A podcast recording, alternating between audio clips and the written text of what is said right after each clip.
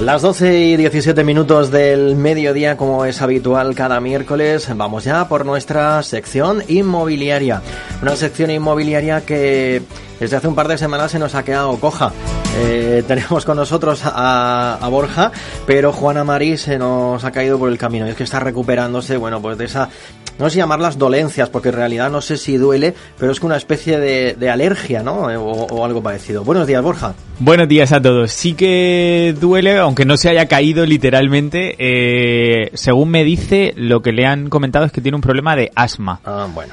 Entonces, bueno, todo el viento que está haciendo estos días, todos estos cambios de tiempo le afectan mucho, ese asma le provoca una tos que no puede controlar y al final sí que le duele, pero de tanto toser. dice, mira, me duele el pecho, me duele los brazos, me duele la espalda. Así que como si está en casa a puerta cerrada no le da el cansancio, no le da el asma, no le da la tos, pues teletrabajo, que, que, para eso está. Bueno, pues esperamos que se ponga bien pronto. Y le mandamos un saludo, seguro que nos está escuchando. Hace un par de semanas ya, ya tenía ahí como una carrasperilla, como una tosecilla. Sí, sí, además ya lo advertía ella, decía, voy a toser sí o sí durante el programa. Bueno, pues sigue tosiendo, pero desde casa y para eso, para que esté más tranquila y esté mejor. Pero bueno, en la retaguardia ya está activa y funcionando. Bueno, sabemos que trabajando está seguro, aunque sea desde casa. No, es que si no, uno solo no daba bueno, le mandamos un saludo desde aquí. Claro que eh, sí. Borja que está cargado de trabajo ahí hasta, hasta arriba, pero aún así pues eh, seguimos preparando eh, temas interesantes, secciones y, demás para, para, este espacio de cada miércoles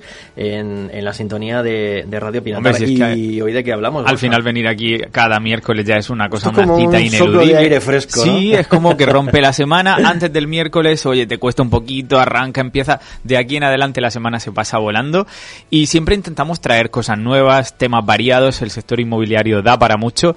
Y hoy, que nadie se asuste porque vamos a hablar de Jennifer López y Gloria Estefan. Y dirá la gente, ¿pero esto se ha convertido en una sección musical? No. Sigue siendo una sección inmobiliaria y es una sección que trata de ese ático, aticazo, superático que Jennifer López intentó vender en Nueva York y que desafortunadamente no consiguió venderlo. Y lo que vamos a hacer es destripar el por qué y qué es lo que pasó, qué es lo que hizo mal. Y si estás intentando vender una casa en la zona y no tienes éxito, toma nota y no repitas los errores de Jennifer López. Muy bien. Así que es que Jennifer López en el año 2014 se compra un lujoso ático en Manhattan, en uno de los mejores distritos de Nueva York, un edificio histórico de los años 20 frente a un gran parque en una zona estupenda residencial y comercial y eh, llega a 2019, cinco años tardó en arrepentirse y decide que quiere poner esta vivienda a la venta. ¿Sabe lo que pedía? 24 millones y medio de dólares. Ahora bien, no recibía ninguna oferta, Pasan los meses, pasan los meses y oye, de 2019 a 2021 tuvo tiempo de sobra de arrepentirse y lo que ha decidido Jennifer López es que va a quitar esta casa del mercado. ¿Por qué? Porque la casa está quemada, porque una vivienda que no se ha vendido en dos años no se va a acabar vendiendo y menos una vivienda tan especial como esta. Así que lo que hemos estado viendo y analizando es que el precio estaba por encima, muy por encima de la media de la zona que esta casa de 3.000 metros cuadrados, de los cuales 1.981 son vivienda y los otros 1.000 son terrazas exteriores, imagínate qué dimensiones tan extraordinarias tenía esa vivienda y para qué público tan reducido o para qué tipo de familia tan especial puede ir orientado. Si nos están viendo a través del streaming, estoy aquí enseñando a la cámara para que vean un poco la fachada, esas terrazas, esas diferentes alturas, porque recordemos que aunque es un ático, es ático duplex. Y bueno, la vivienda tiene dos pisos, tiene solamente, fíjate, en 3.000 metros cuadrados solamente tiene tres habitaciones. Eso sí, cada una tiene su propio baño y además estos baños están revestidos con el mejor mármol italiano.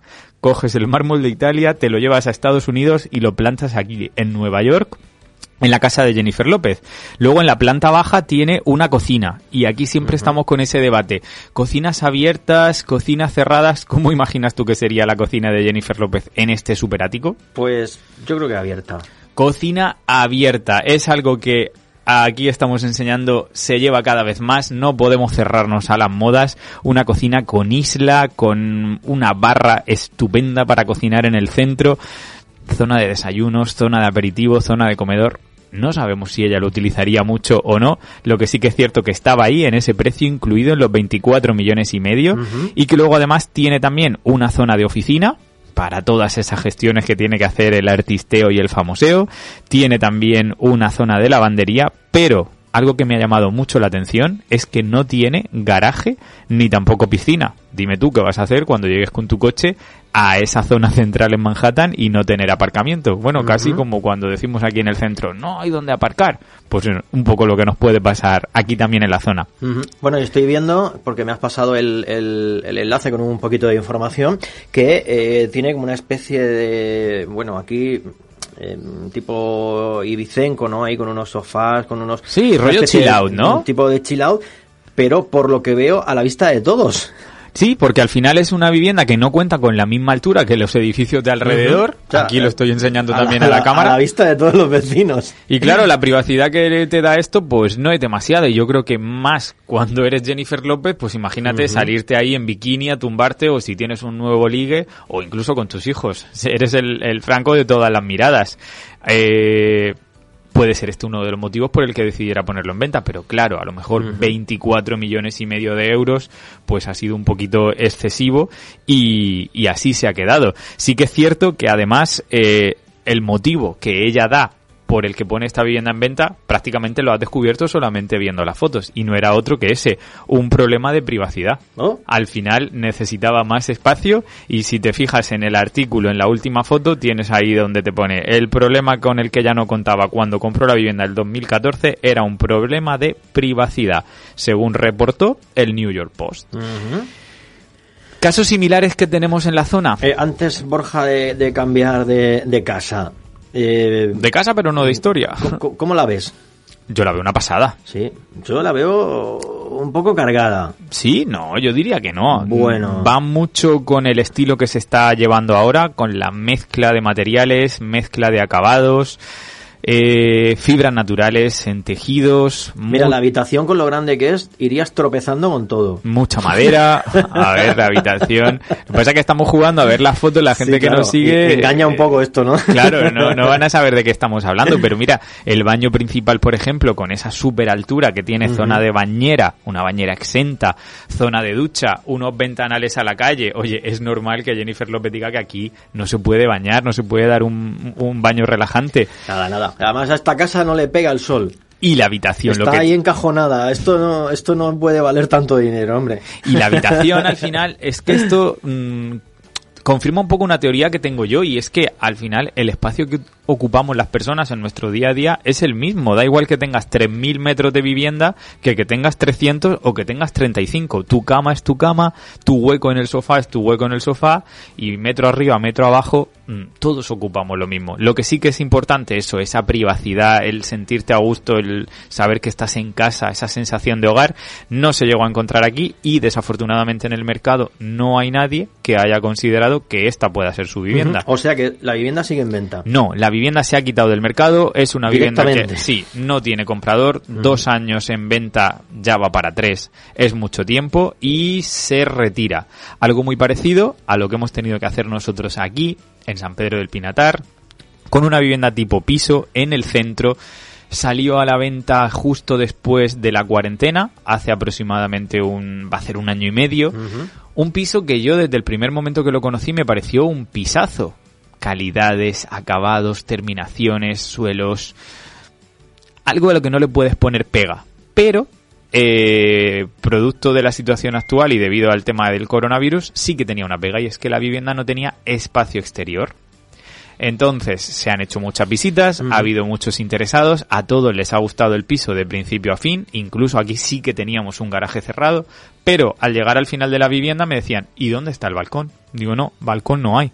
Y no hay una terracita, y no hay un sitio donde poder salir a tomar el sol, o la gente que tiene animales, pues poder sacar al perro que, que yo que sé, que dé cuatro ladridos. Digo, no, aquí no lo tenemos. Y esa ha sido la pega y el motivo por el que al final esa vivienda no se ha vendido y finalmente de común acuerdo con el propietario pues se ha retirado de la venta. Una vivienda que también ha tenido su tiempo, se ha intentado, no se ha conseguido, va a reposar De momento se va a alquilar y pasado el tiempo y llegado el momento, volveremos a ver si encontramos el sitio para esa vivienda en el mercado, que siempre hablamos de éxito, pero a veces también hay fracasos y en este caso no es un fracaso, es un cambio de rumbo como Jennifer López, una vivienda que no se va a vender más. Bueno, pero no solo falla Jennifer López, hay más gente que intenta vender casas y no puede. Pues sí, porque seguro que si nos estás escuchando y te digo Gloria y Emilio, no te suenen de nada, pero si te digo Pues Gloria Si, si le añadimos el apellido. y Emilio Estefan, ahí sí. Eh, este es un ejemplo de lo que todos quisiéramos conseguir y no a veces se consigue, pero bueno, os voy a contar más. Eh, cómo ganar una pasta haciendo un buen negocio inmobiliario. Hay que comprar en el momento adecuado, en el precio adecuado y esperar a que llegue la oportunidad de vender. Los buenos negocios inmobiliarios, siempre lo digo, no se hacen cuando se compra, perdón, cuando se vende, sino cuando se compra. Ellos compraron en un millón ochocientos mil dólares una vivienda eh, un- en Miami, una mansión. Ahora os contaré las medidas porque es impresionante. Y la acaban de vender. Vamos a ver cómo es esta vivienda y vamos a ver cómo han conseguido ganarle la friolera de 35 millones de dólares. Toma nota si quieres repetir su éxito. Y es que la historia de Emilio y Gloria, los Estefan, es muy parecida a la de muchos clientes que tenemos aquí en San Pedro del Pinatar. Compran la casa para los padres, ya están mayores, se queda uno viudo, otro se queda solo. Oye, voy a comprarle una casa a mis padres para tenerlos cerca y tenerlos cómodos. Compras la casa, la arreglas, la equipas piensas que va a ir la familia, piensas que van a ir los hijos, los nietos, pero pasan los años y al final en esa casa casi no va nadie, nadie se ocupa de ella. Y es que estamos hablando de una vivienda que ponen en venta en el año 2019, exactamente igual que el anterior, y que se acaba de vender ahora. Final contrario al que comentábamos. Se ha visto, se ha visitado por un montón de personajes, de personalidades, bueno, de todo índole y ámbito, y al final han conseguido un empresario que les ha pagado más de 30 millones, en concreto 35. Imagínate, comprar en un millón ochocientos mil dólares y vender, eso sí, 30 años después, en 35. Imagínate la plusvalía. Imagínate cuando tengan que hacer su declaración de impuestos. Pero bueno, Bueno, pero has ganado un millón anual. Claro. O incluso más. Es que Ahí, es ahí- impresionante. Así que nada, lo que generaron en estos 30 años se ha recogido ahora, los frutos se han recogido de sobra. Y estamos hablando de una vivienda que eso sí, se intentó, como siempre, vender más cara. Ellos querían 40 millones.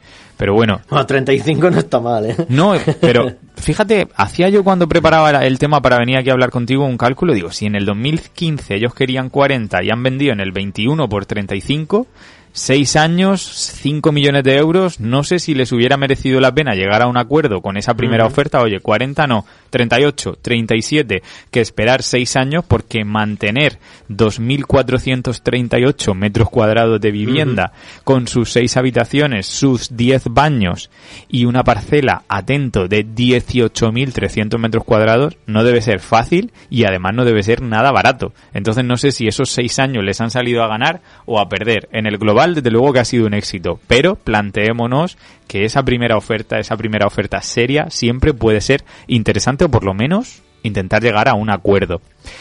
La vivienda tiene unas vistas espectaculares, vistas al mar, en el, bueno, a lo que es la bahía, en el centro de Miami, y ese dicen que es el principal atractivo que tiene. Para enamorados de la playa, del mar, del sol y del agua, un sitio privilegiado. Además, muelle privado. Imagínate A mí tener esta una... casa me gusta bastante más, ¿eh? Imag- ¿Sí? Sí. Depende. Pues si eres más urbanita, preferirás estar en el centro. Me gusta más esta que la de Jennifer López. Pues ¿eh? fíjate que yo no sé si es porque a mí me gusta más Jennifer López o por qué, pero yo con su ático sí me veía viviendo. No me importaría a mí en ese ático de 24 millones que me vieran los vecinos o que estuvieran pendientes. Ya pondría yo unas persianillas o unos toldos que tanto se llevan por aquí por la zona. La casa, además de Gloria Estefan, tiene también una vivienda para lo que es el servicio. Casa de dos pisos con tres habitaciones, con otros dos baños, con un aseo, bueno, una pasada. Es una casa de los años 40 y además es curioso cómo se llama, ¿sabes cómo le han puesto de nombre? No. Villanena o Villa de la Nena. Villa de la Nena. Sí, que aquí incluso nos puede sonar un poco despectivo, a lo mejor ah, Villa de la Nena. Aquí le hubiéramos puesto Villa Gloria. ¿No? Por ejemplo. Yo creo que suena mucho mejor. Pero incluso Jennifer López, que hablábamos antes, o cantantes como Ricky Martin, Cher, se han alojado, han tomado parte de, de, la vida de esta vivienda. Y luego además es que es impresionante que tiene techos de 9 metros de alto, quien pudiera tener 9 metros de altura de, de, techo de piso, el suelo de madera combinado con mármol y los espacios abiertos, diáfanos, mucha luz. Al final, da igual que estemos en Miami, en San Pedro, en Lopaganque, en la Ribera, se repite y lo que buscamos es eso. ¿Quién viene queriendo una casa oscura o quién viene queriendo una casa angosta, estrecha, pequeña? Ah.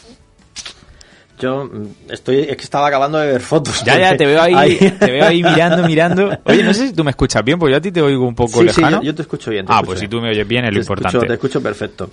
Eh, pero estaba viendo, estaba lo que te decía, terminando de ver las fotos y, y sí, definitivamente yo me quedo con, a ver, voy a, voy a poner aquí para que la gente que nos está viendo en el directo pueda ver alguna foto de lo que estamos hablando, porque así como la de Jennifer López la hemos enseñado, bueno, aquí les pongo para que vean y, que si quieren la semana que viene nos vean en directo, pues nos tienen también en el Facebook. Bueno, y además... Embarcadero privado, mira qué isla, aquí en mitad de la bahía de Manhattan, en Miami.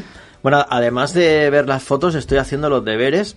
Eh, que decías tú que costaba mucho mantener una vivienda así, ¿no?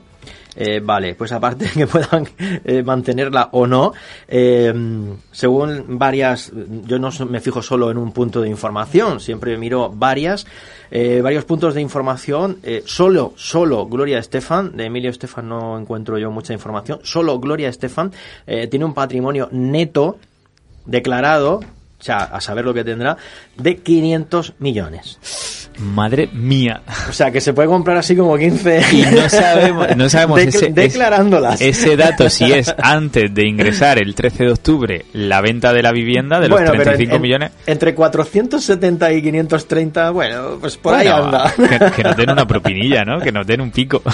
Madre mía, estos son números, ¿eh? Oye, pues aquí, salvando por supuesto las distancias enormes y amplísimas, sí que tenemos el ejemplo de una vivienda que por fin hemos conseguido cerrar. Una vivienda que también salió a la venta después de la cuarentena. Fueron tiempos complicados en los que estábamos un poco a la expectativa de qué iba a pasar y en este caso pusimos en venta otro piso en el centro eh, que ha recibido muchísimas visitas, que ha generado bastante interés, pero como siempre las casas están esperando a su propietario.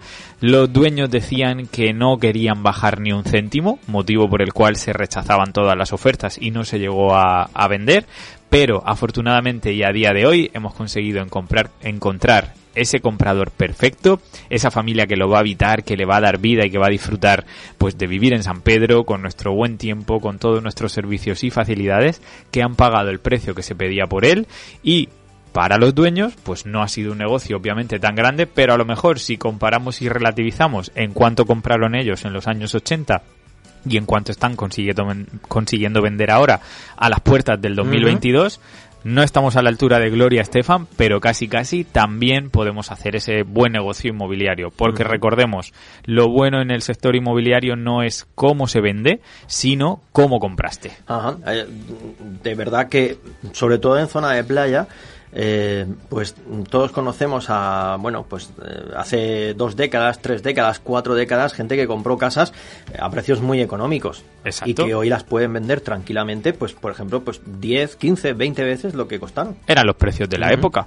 Sí, hay que saber comprar. Mira, yo he comprado ayer un garaje, lo puse por historia, no es ningún secreto ni ninguna sorpresa, y me pregunta mi vecino, ¿en cuánto lo has comprado? Y le dije, en 4.500 euros. Y me dice, joder, en ese precio te lo compro yo. Así que cuando yo llegué a mi casa dije, mira, el crimen está hecho. El garaje está comprado y pagado. Ahora, si de aquí a dos días se me cae un diente y tengo que ir a ponérmelo, ya tengo de dónde tirar vendo mi garaje, mi vecino en ese precio me lo compra, ni gano ni pierdo y, a otra cosa mariposa. ¿Y ganas un diente?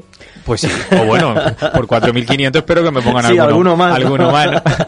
Tengo yo una amiga que dice una frase siempre que buenos sean mis bienes que de mi ruina me saquen. Pues yo ya sé que hasta 4.500 euros tengo ahí un, un seguro de, de, boca, de, de, vida, no, porque con 4.500 no, no me da para la vida, creo yo, pero desde luego para la boca espero que sí. De todas formas, el, el ladrillo... Eh, mm, buscando el momento de, comprar siempre es una buena inversión.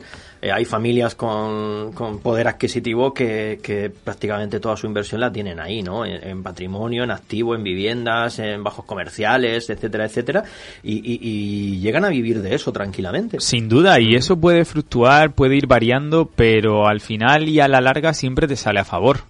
Las situaciones cambian, los momentos varían, no podemos fijarnos en el corto plazo, pero si miramos un poquito más allá, al medio y al largo, al final es una forma segura de tener ahí tu, bueno, pues eso, de guardarte tu, tus eurillos.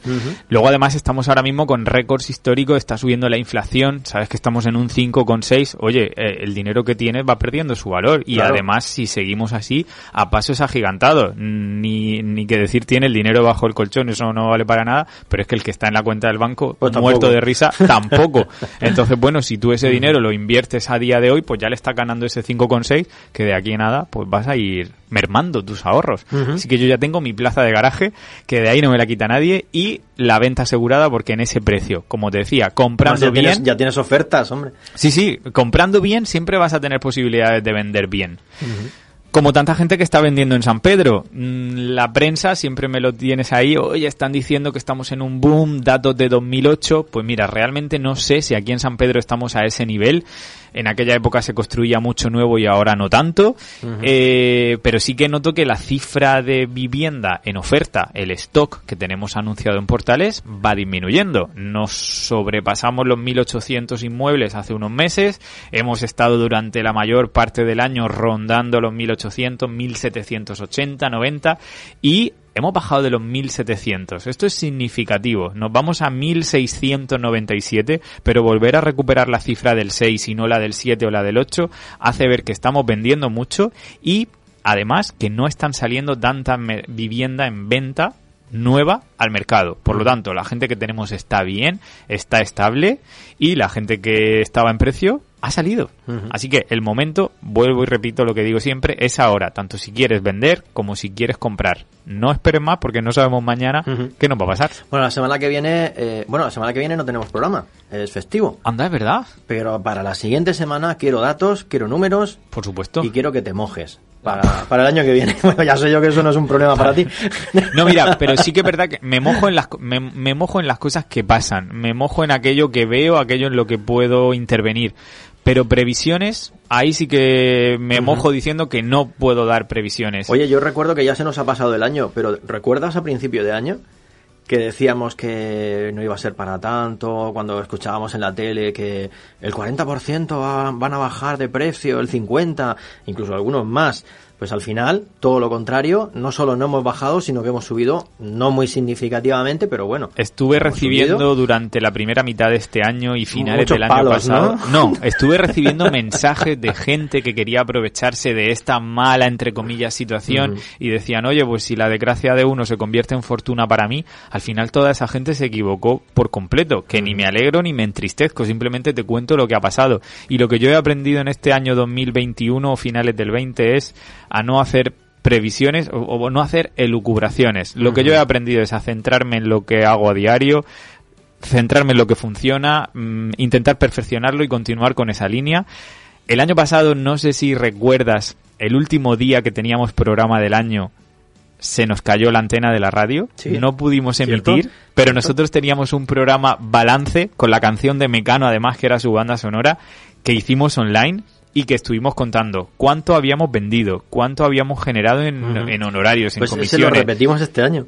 Lo repetimos, no, lo actualizamos. Estoy deseando. Así que, eh, ¿hoy es 1 de diciembre ya o es 30 de noviembre? Hoy ya es 1 de diciembre. 1, 1, 1. Hoy es 1 de diciembre. Madre mía, no sé en qué día vivo. Pues que nos quedan 30 días para que se acabe el año. Sí, nos queda nada. Dos programitas o tres pues tenemos que ir planeando. Hay que ir metiendo ya datos ahí. Madre mía, entonces ya, Maki, si la semana que viene es fiesta, tenemos que hacer el programa del balance, se nos acaba el año y no, hemos hecho nada. Se, nos va, se nos va.